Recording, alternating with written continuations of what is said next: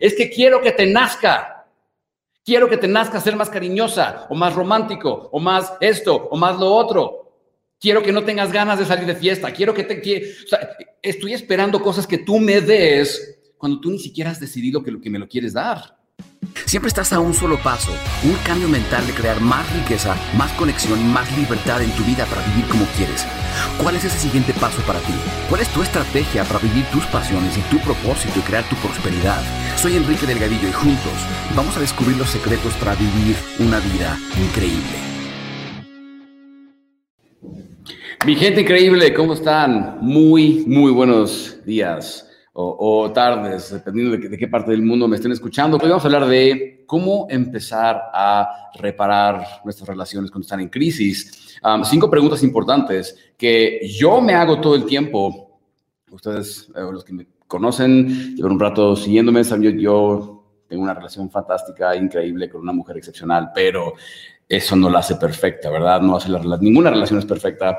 Y todos pasamos por momentos de crisis y conflicto y justamente hoy les voy a hacer cinco preguntas que yo mismo me hago constantemente cuando hay un conflicto o una crisis o lo que sea, que nos ayuda muchísimo a empezar a recuperar el amor. Eh, les prometo que cuando empezamos a integrar estas lecciones en nuestras vidas, después de los conflictos hay incluso hasta más amor que antes. Pero tenemos que aprender a hacer estas cosas. Lo más importante es que si queremos empezar a resolver conflictos con una persona, con una pareja, con quien sea, eh, requiere de empezar a ver hacia adentro y no hacia afuera.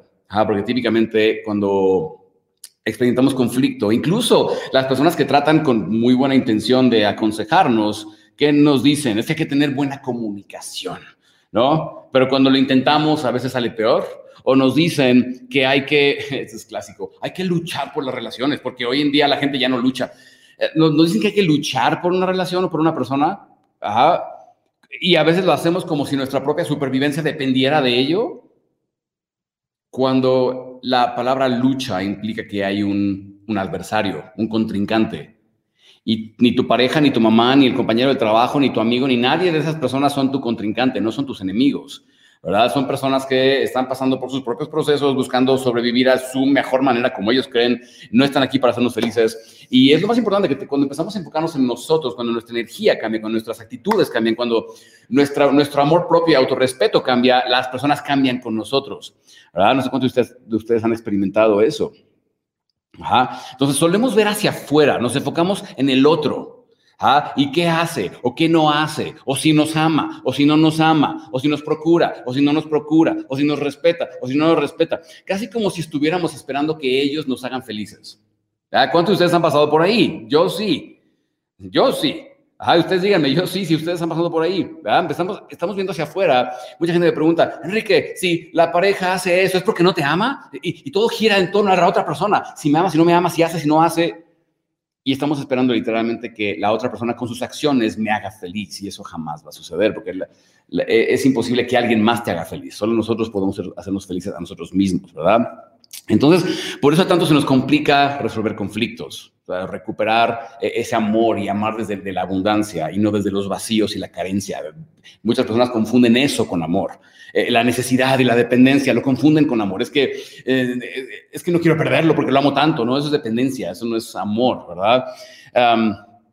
es que me, me, me, conflictúa que no me dé mi lugar porque lo amo y de repente eso no es amor, estás necesitando algo, eso es dependencia, ¿va? Entonces, esto aplica para todas nuestras relaciones y ahí te van esas cinco preguntas que ponen a prueba nuestra inteligencia emocional en relaciones, ¿va? Y nos ayudan a descubrir dónde está la llave del amor, de la sanación con esa persona. Entonces, ahí te va. Primera pregunta. ¿Qué? Primera pregunta. ¿Qué estoy esperando de la otra persona que no ha decidido darme? De verdad, haríamos muy bien en escribir estas cosas. ¿Qué estoy esperando de la otra persona que no ha decidido darme? ¿Te das cuenta cómo nuestro ego hace esto? Y es una de, las armas del ego para sentirse víctima, vulnerable, no me están dando lo que yo necesito. Es una de las muchas maneras en que nuestro ego se protege de ser lastimado, tratando de controlar los resultados externos, decidiendo cómo deberían de ser las cosas y, y tratando de hacer que las personas cumplan esas expectativas para que las cosas salgan como yo espero. ¿Te fijas cómo hacemos eso? Empezamos a esperar cosas de los demás que ellos mismos no han decidido darnos. Constantemente en mis relaciones estoy esperando cosas de las personas que ellos mismos no han decidido que quieren darme. Y lo espero porque yo creo que eso es lo correcto y es lo que deberían de darme. Y aquí entiendo que muchas personas van a estar pensando cosas como, pero Enrique, es que la reciprocidad ah, eh, eh, eh, debe de suceder en una relación, el amor mutuo y el respeto y, la, y bla, bla, bla. Y sí, para que funcione una relación, pues eso tiene que suceder, pero de eso a que alguien esté obligado a dártelo es muy distinto. Y sin embargo, ¿cuántos ¿Cuántos de ustedes, porque a mí me ha pasado, cuántos, cuántas veces nos encontramos en una situación donde queremos casi, casi obligar o exigirle a la otra persona que nos dé nuestro lugar, que nos dé esto, que nos dé lo otro, que sea cariñoso, que sea eh, romántico? Quiero que te nazca. ¿Cuántos de ustedes han escuchado esta frase o la han dicho? Es que quiero que te nazca. Quiero que te nazca ser más cariñosa o más romántico o más esto o más lo otro. Quiero que no tengas ganas de salir de fiesta. Quiero que te... o sea, estoy esperando cosas que tú me des cuando tú ni siquiera has decidido que, lo, que me lo quieres dar. ¿Por qué? Porque yo creo que es lo correcto y es lo que se debe hacer. Y entonces nos damos cuenta de cómo eso solo genera más resistencia y destruye las relaciones. Es como si yo quiero que a ti te guste el hockey sobre hielo, porque a mí me gusta. Entonces yo digo, te tiene que importar el hockey sobre hielo. Quiero que te importe. Carajo, que te guste el hockey sobre hielo. Y entonces, ¿qué va a pasar? Vas a desarrollarle una resistencia terrible al hockey sobre hielo, vas a, vas a pensar en el hockey sobre hielo, vas a querer vomitar, ¿verdad? Y eso es lo que nos damos cuenta que hacemos muchas veces, al estar esperando de la gente cosas que ellos mismos no han decidido darnos. Y aquí te juro que hay alguien pensando, pero es que a todo mundo debería darte respeto. Ah, sí, sal al mundo con esa actitud diciéndole, mundo, respétenme, a ver quién lo hace. Una cosa es que en tu utopía mundo interior todo debería de ser de cierta forma y otra cosa es encontrar un mundo que realmente te lo deba o que o lo haga, ¿verdad? Y es una de las cosas que no entendemos en relaciones, dejar de esperar cosas de la otra persona que no han decidido darnos. Y entonces alguien aquí está pensando, pero entonces ¿qué, Enrique? Hay abuso o si alguien no me da lo que yo quiero o, lo que yo creo merecer, no, no me trata bien o lo que sea, entonces ¿qué hago? Pues puedes removerte de la ecuación, puedes no estar ahí puedes irte. Tú tienes ese libre albedrío para irte. No eres un árbol, pues si no te gusta dónde estás, muévete, ¿verdad? Pero esperar que alguien más me dé algo que ellos mismos no han decidido que quieren darme es inútil y sin embargo lo hacemos todo el tiempo. Así que esa es la primera pregunta. Segunda pregunta, ¿por cuántos se identificaron con eso? Pónganme uno ahí en el chat. Segunda pregunta, ¿y cuántos se identifican con esta? ¿Cómo estoy contribuyendo yo a ese conflicto en mi experiencia? ¿A qué se refiere esto? ¿Cómo estoy contribuyendo yo a ese conflicto? Ah, empezando, y yo sé que lo hemos dicho miles de veces, pero hay que recordárselo esa parte de nosotros que suele victimizarse. Todos somos responsables de nuestras experiencias de vida, empezando por el hecho de que cada quien está decidiendo cuánto tiempo pasar y con qué personas. O sea, yo quiero suponer que tú elegiste a tu pareja o a tus parejas, las eliges tú. Nadie te las pone, así como que de ahora te toca este. A veces nos gusta victimizarnos, así como diciendo, Dios, me traes a las parejas equivocadas. No, espérate, tú estás eligiendo. Tú estás atrayendo y eligiendo. No es culpa de nadie más, ¿verdad? Yo sé que es bastante lógico, pero es que a veces el sentido común no es el más común de los sentidos, ¿verdad? Y nos pasa a todos. Entonces, ¿a qué nos referimos con esto de, que, de cómo estoy contribuyendo yo a mi experiencia? Empezando porque yo elegí a la persona, empezando porque yo estoy eligiendo cómo, eh, cómo, cómo reacciono, cómo respondo al conflicto, estoy respondiendo de diferentes maneras, en diferentes situaciones. Yo elijo esas cosas. Yo estoy contribuyendo a esto, no puedo hacerme la víctima de la otra persona. Entonces, en cualquier situación de crisis o conflicto, pregúntate esto. ¿okay? Pregunta, ¿cómo estoy contribuyendo yo a que esto sea posible? Empezando por el hecho de que yo estoy eligiendo estar aquí. No, Enrique, es que tú no sabes, es que esa, persona es tóxica, es que me golpea, es que me hace, a ver, espérate. ¿Y tú cómo estás contribuyendo a esa experiencia en tu vida? Porque te voy a decir algo, los únicos eh, responsables de, nuestra experiencia de vida somos nosotros.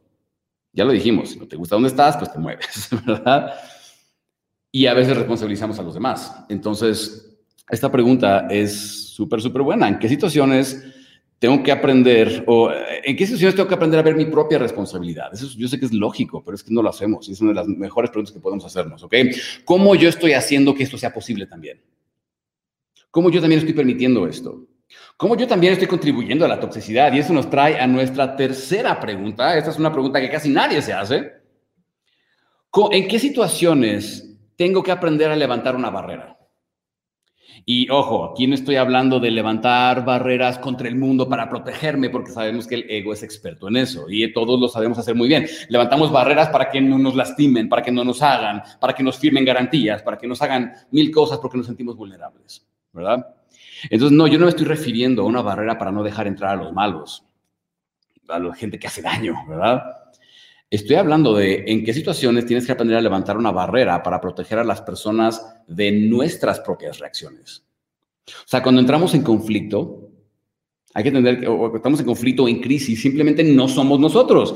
¿Cuántos de ustedes han dado cuenta de eso? Y por favor, si, se identificaron con esta, pongan número 3 ahí en el chat. Ah, sí, no, la verdad es que no sé levantar barreras para proteger a los demás de mí cuando no soy yo. ¿Tendrías el poder de eso? Es más, ¿cuántos de ustedes han contribuido, como decíamos en la pregunta pasada, han contribuido al deterioro de una relación por no saber levantar barreras que protejan a los demás de mis reacciones y de mis berrinches y de mis eh, cosas y mis caprichos? ¿Verdad? Y aquí el ego, vas a escuchar personas que digan, ay, pero es que la otra persona tampoco lo supo hacer. No nos importa la otra persona, estamos hablando de ti, porque cuando tú cambias, tu mundo exterior cambia, ¿verdad? Entonces, cuando estamos en conflicto, simplemente no somos nosotros. ¿ah? Y dejar que esa versión de nosotros alterada hable y diga cosas que solo destruyen, ah, en lugar de construir, ¿a dónde nos lleva? Es más, de, de cada 10 veces que hablas enojada o enojado con alguien, ¿cuántas de esas salen bien?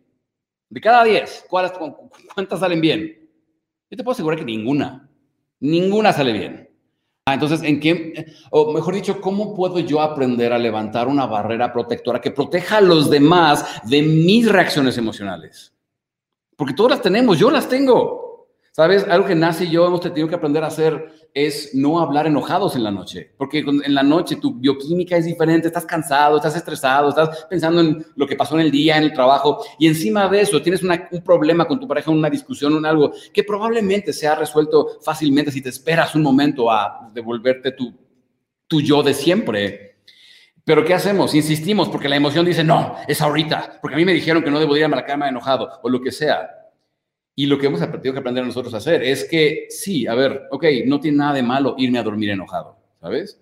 Porque al día siguiente voy a despertarme, voy a tener otra perspectiva y otra bioquímica y probablemente tenga ganas de resolverlo desde un lugar de más amor, porque ya pensé en las posibles consecuencias de decir cosas que no quiero decir, ¿verdad? En qué situaciones tengo que aprender a levantar una barrera que no para protegerme a mí, que proteja a los demás de mis propias reacciones. A veces nos cuesta trabajo entender eso porque creemos que, creemos que el mundo es el malo, la gente son los malos. No nos damos cuenta cómo a veces nosotros somos los villanos en el cuento de alguien más. Porque siempre lo eres, ¿eh? Aquí no importa cuántas, cuántos de ustedes digan, no, es que yo soy súper buena persona. Te prometo que tú eres el villano en el cuento de otra persona. Siempre. Alguien, tu mamá, tu papá, tu amigo, tu ex amigo de hace 20 años, la novia que, eh, o el novio que tuviste hace 10 o lo que sea. Te prometo que tú eres el villano en el cuento de alguien. Y está bien, ¿sabes? Esa es la percepción de ellos. ¿En qué momento eh, ¿O cómo puedo yo, en mi relación, las que me importan, aprender a levantar una barrera que los proteja de mis reacciones? ¿Va? Ya no hablemos de los demás, de nosotros mismos. Siguiente pregunta. ¿Estoy comunicando mis sentimientos o lo mucho que resiento las cosas que hace?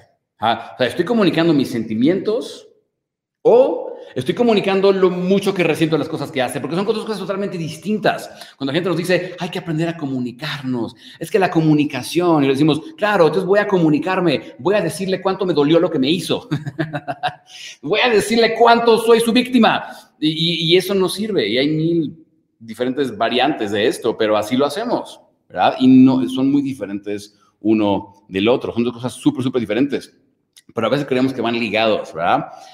Mira, lo que una persona hace realmente no tiene que ver con cómo nos sentimos. Que nos encanta, nos encanta ligar, es que tú hiciste y por eso yo me sentí así. ¿no? Ese como tú hiciste, entonces yo me siento. Y así nunca es. Más bien lo que sentimos es el resultado de nuestra propia interpretación de lo que hacen las personas. Porque como dice esta famosa frase que es, eh, importantísima en el desarrollo personal, es que nadie te hace nada, la gente solo hace cosas y tú decides qué significado quieres darle y cómo quieres interpretarlo, porque las cosas no lo hacen por ti, lo hacen por ellos. Siempre. Lo que pasa es que no nos encanta que no somos el protagonista de la película de los demás. No nos gusta el hecho de que no soy importante, no soy céntrico en la película del otro. La realidad es que nunca lo eres. Nunca lo eres, nunca lo somos, ¿verdad? No importa qué tan importante diga, nuestra pareja que somos para ellos. La realidad es que ellos son el protagonista de su cuento, no nosotros. No importa cuántas vueltas le des a esto. Un ejemplo de esto es como, si yo creo que yo no soy importante para la otra persona, todo lo que diga o haga lo voy a interpretar en ese contexto.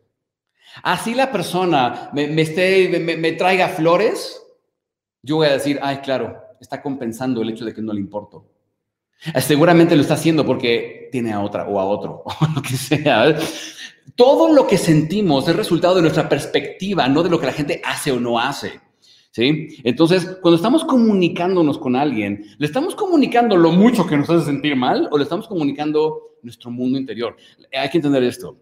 La comunicación entre dos personas, llámese, sea quien sea, realmente está basada en la idea de transmitir a la otra persona lo que pasa en mi mundo interior, cómo son mis pensamientos y sentimientos, no tu responsabilidad en ellos, no como tú los afectas, no como, pero a veces nuestro ego quiere hacer eso, quiere responsabilizar al otro de cómo me siento. ¿verdad? Entonces la pregunta aquí es, y es para que te la hagas siempre que estés en conflicto, peleando, lo que sea, ¿estoy comunicando cómo me siento o lo mucho que resiento lo que me está haciendo? Y ojo, aquí hay, un, aquí hay una trampita que luego nos hacemos. Esa trampita es que decimos cosas como, ah, le voy a compartir cómo me siento. Siento que eres un idiota, o, siento que tú estás mal, siento que tú me lastimas, siento que estamos cayendo en lo mismo disfrazándolo de sentimientos. No, sentimiento es me siento ignorado. No tú me estás ignorando, me siento ignorado. No es que sea tu culpa. No es que sea tu culpa que me siento ignorado, te estoy platicando cómo lo que pasa en mi cabeza, a ver si podemos ayudarme a resolverlo. No porque tú tengas que resolverlo, no porque sea tu culpa que yo me siento ignorado. El problema es que yo me siento ignorado y entonces cuando tú haces X o Y cosa, brotan estos sentimientos, no porque sea tu culpa, sino porque es mi mundo interior que tengo que aprender a resolver. ¿Verdad? Siguiente. Número cinco, y esta es la, yo creo que la más profunda de todas y que casi nadie se hace. ¿Conozco el propósito de esta relación en mi vida? Porque eh, siempre me preguntan esto, Enrique, ¿cómo saber si estoy con la persona indicada? Y yo les digo, estás con la persona indicada. Pero ¿cómo sabes? Porque siempre lo estás. Porque sea quien, en, el universo no hay accidentes, no hay casualidades y toda persona que llega, te vas a dar cuenta de esto, toda persona que llega a tu vida te va a mostrar cosas de ti que tú no sabías que habían ahí. Porque si no, esa persona ni siquiera tendría razón de estar en tu vida. Por eso los conflictos, por eso cada razón, por, eso los patrones repetitivos de lecciones que no hemos aprendido. ¿verdad? Cada persona que llega a tu vida te está tratando, inconscientemente no lo sabe, pero la vida está tratando de enseñarte una lección acerca de ti mismo. Y muchas personas cuando pensamos, ¿qué, ¿qué, aprendí de esto? ¿Qué estoy aprendiendo de esta relación? El muchas veces el ego dice, ah, estoy aprendiendo que los hombres son una mierda. estoy aprendiendo que las mujeres todas son malditas y te arrancan el corazón. Em, no, la pregunta es, ¿qué aprendizaje trae esta relación para ti? Acerca de ti. ¿Qué estoy aprendiendo acerca de mí a través de esta persona, a través de mi experiencia con esta persona? Cuando podemos cambiar el, foco, el lente hacia adentro, en lugar de es lo que me hace el mundo, es decir, ¿qué estoy aprendiendo yo al experimentar esto con esta persona?